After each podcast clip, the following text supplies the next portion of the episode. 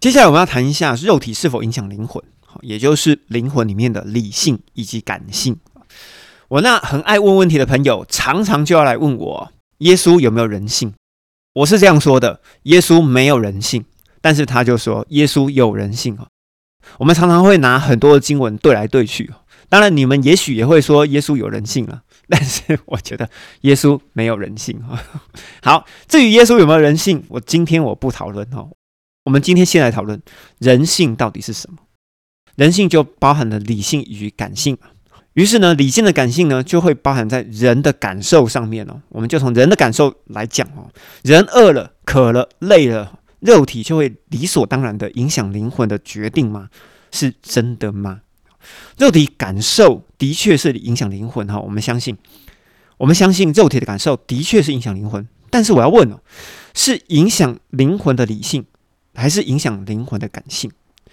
那在我们里面的欲望，好，这不一定是接受到肉体的感受哦。好，在我们里面的欲望，到底是需要还是贪心呢？好，是理性的需要还是感性的需要？是理性的贪心还是感性的贪心呢？好，我是不是把大家弄乱？我觉得一定是 把大家给弄乱。每次都要来这样子地毯轰炸一下哈，把它弄乱的哈，我们再重新再来组合，再来重新拼起来，好像在弄乱一个拼图，然后再重新拼起来一样。我们继续往下看。达尔文在生物当中发现的一个逻辑叫做“物竞天择”哈，就好像我们走在高山的原始森林里面，因为阳光、因为水分、因为养分瓜分哈，所以在原始林的里面啊，其实很难长出一些其他的植物，对不对？所以你会发现说，那些草啊、那些树啊，其实都小小的，都长不高，好，因为它们没有办法成为一个强势物种嘛，不容易长出其他植物。再举一个例子。而杜鹃鸟呢，常常就借巢生子，哈，就是把自己的蛋下在别人家里面而杜鹃鸟的蛋呢，又特别容易孵出来。而杜鹃鸟这个幼鸟，它一出生就有一个本能，它就会把旁边的蛋统统挤出这个鸟窝，使得别人的鸟妈妈一直来帮杜鹃鸟养活哈，养大这只杜鹃的幼鸟。再讲一个，不论是在空中、在地面或者在海里，雄性的动物打架之后，胜出者就能够得到交配权。好那再再讲一个人类的这个世界，或者是社会教导我们，我们需要有钱、有车、住好房、有高学历、好会算计，因为呢优胜劣败。我们来判断一下哈，刚刚上面所叙述的，不管是在生物界的，或者是在社会里面，哪些是原始的需要，哪些又是额外的贪心呢？我们讲一个历史中很容易就可以知道的优胜劣败的社会原则。在西元前两千一百年跟西元前一千七百五十年，出现了两本法典一一本叫做乌尔纳姆法典，好，另外一本法典是大家比较熟悉的，叫做汉谟拉比法典。从那个时代开始哦，一直到十四世纪，也就是文艺复兴到启蒙时期之前，整个社会啊，整个世界上的社会都是以男性为主。那么我们就会知道啊，小孩、女人、妻子、奴隶，通通都不算人。好，我们来判断一下哦。从西元前的两千一百年，一直到十四世纪，甚至到启蒙时期之前，我们来判断一下上述的这些社会的集体的无意识，过度的强调以男性为主，到底是理性还是感性？是需要还是贪心？好，我们要来想一下，我们要来想一下这个概念。于是我们会知道，在创世纪的三十九章，波提乏的妻子啊。找这个奴隶上床，哈，这个奴隶就是约瑟。找约瑟上床，其实一点问题都没有啊。因因为以当时候的背景，约瑟不顺服主人哦，被诬告、被杀、被关，这个才是正常的状况。好，我们要了解那个时代背景，因为在那时候的社会原则就是这样子。接着我们来讲近代哦，肉体的感受，当下的理所当然，哈，也可以说是。个人或者是团体的无意识是否影响灵魂的意志？好，或者是灵魂的理性的决定？我们举几个例子。因为男生的体内有一种东西叫做脊髓液那这个脊髓液呢，它当它分泌旺盛的时候，其实我们就会发现小男生会比较不受控，所以平均在十八岁之前，好，这会慢慢变少了哈。平均在十八岁之前。男生会比女生稍微在心智方面会比较不成熟，比较叛逆、好斗，常常会无法控制自己的行为以及情绪。而在另外一方面，我们会知道小孩子哈特别喜欢跳床、跳沙发、哈荡秋千以及骑单车的这种速度感。为什么小孩子喜欢这样做？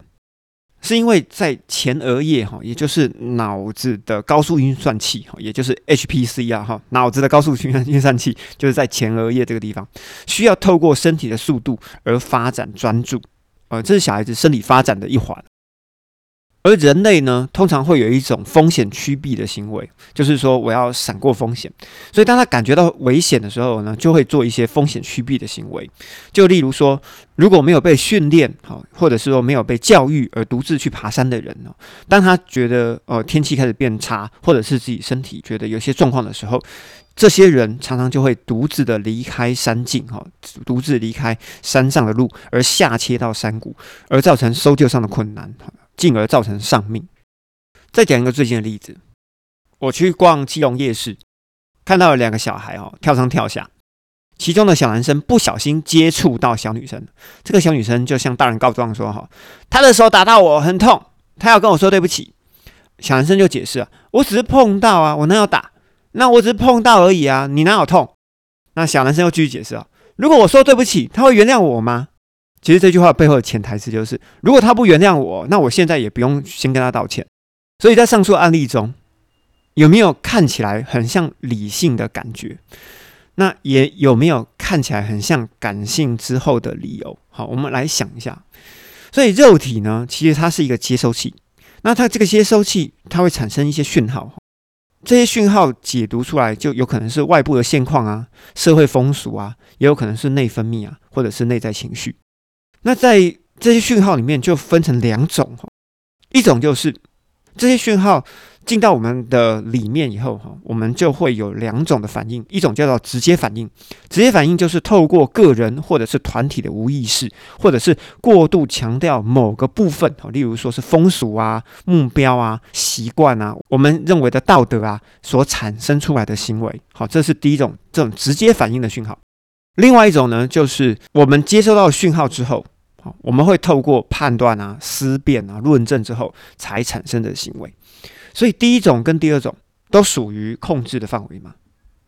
好，我们我们要想一下哦，而我们同时要思考一下，生物本能到底是不是决定优胜劣败的圣经原则啊？其实是否定的，因为在西元前的一千五百年，摩西律法哈就不同于刚刚说的。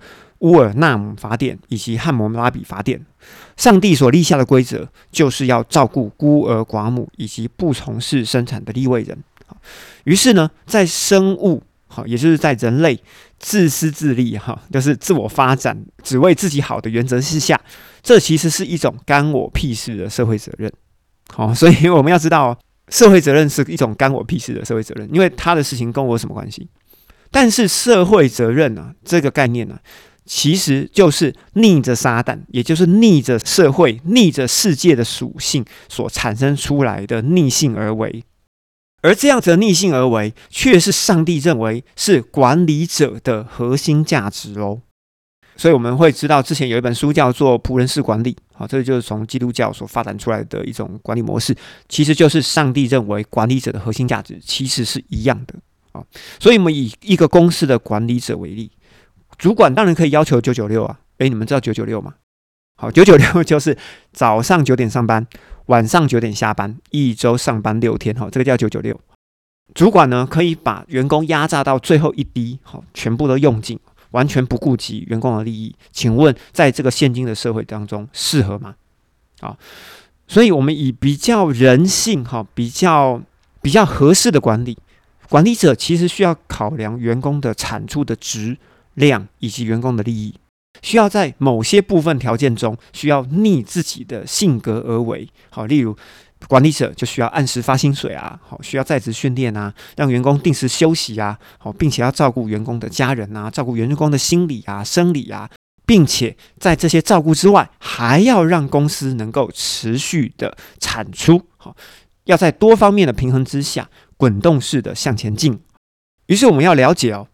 上帝造人，哈，在创世纪第一章就写了，就是为了使人成为世界的管理者。上帝从创世纪的时候，一直到启示录，其实他都没有改变他自己的计划哦。于是我们从启示录的二十一章，我们可以知道，得胜的人、得赏赐的人，会成为新天新地的管理者。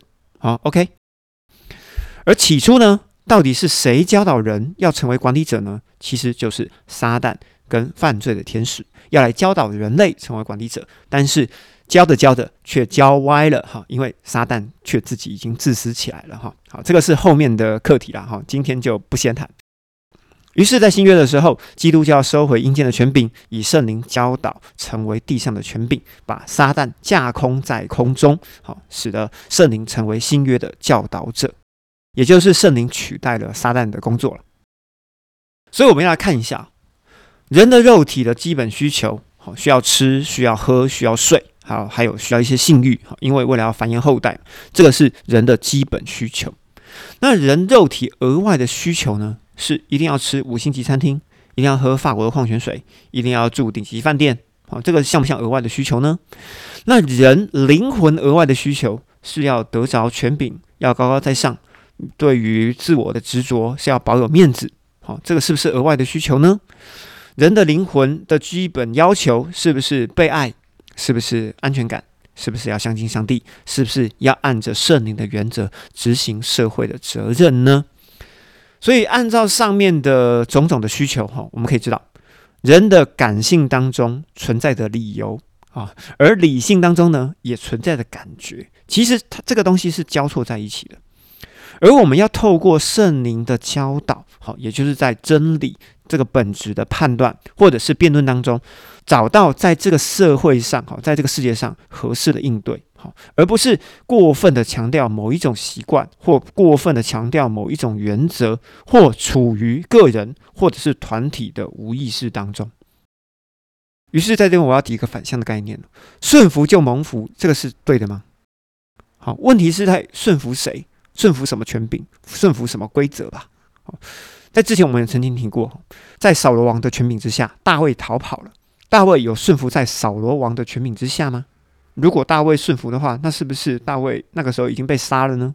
那我们历史是不是就要改写了呢？于是，在这边做个小结：人不为己，天诛地灭，是一个生存的基本条件，是生物的本能，哈，也是撒旦给我们的绝对价值观。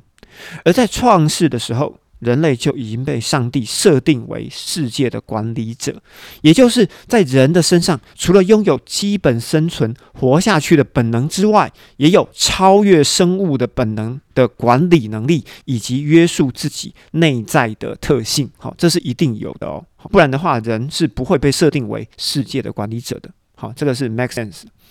而以真理，好，也又是以圣灵的本质或者以圣灵的教导为基础。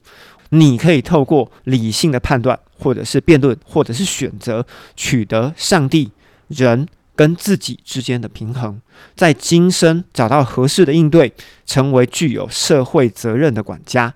透过今生的决定，你就可以得着永生的奖赏。这就是你所要追求的。如果觉得这一集对你有所帮助，请你帮我分享给一个可能需要的朋友，好吗？在节目的资讯栏里面有支持本节目的奉献，以及社群的平台，还有播送的平台，请各位可以自行的选用。咖喱更新的最新单集都于台湾时间每周四下午六点整准时发布，咱们下次见，拜拜。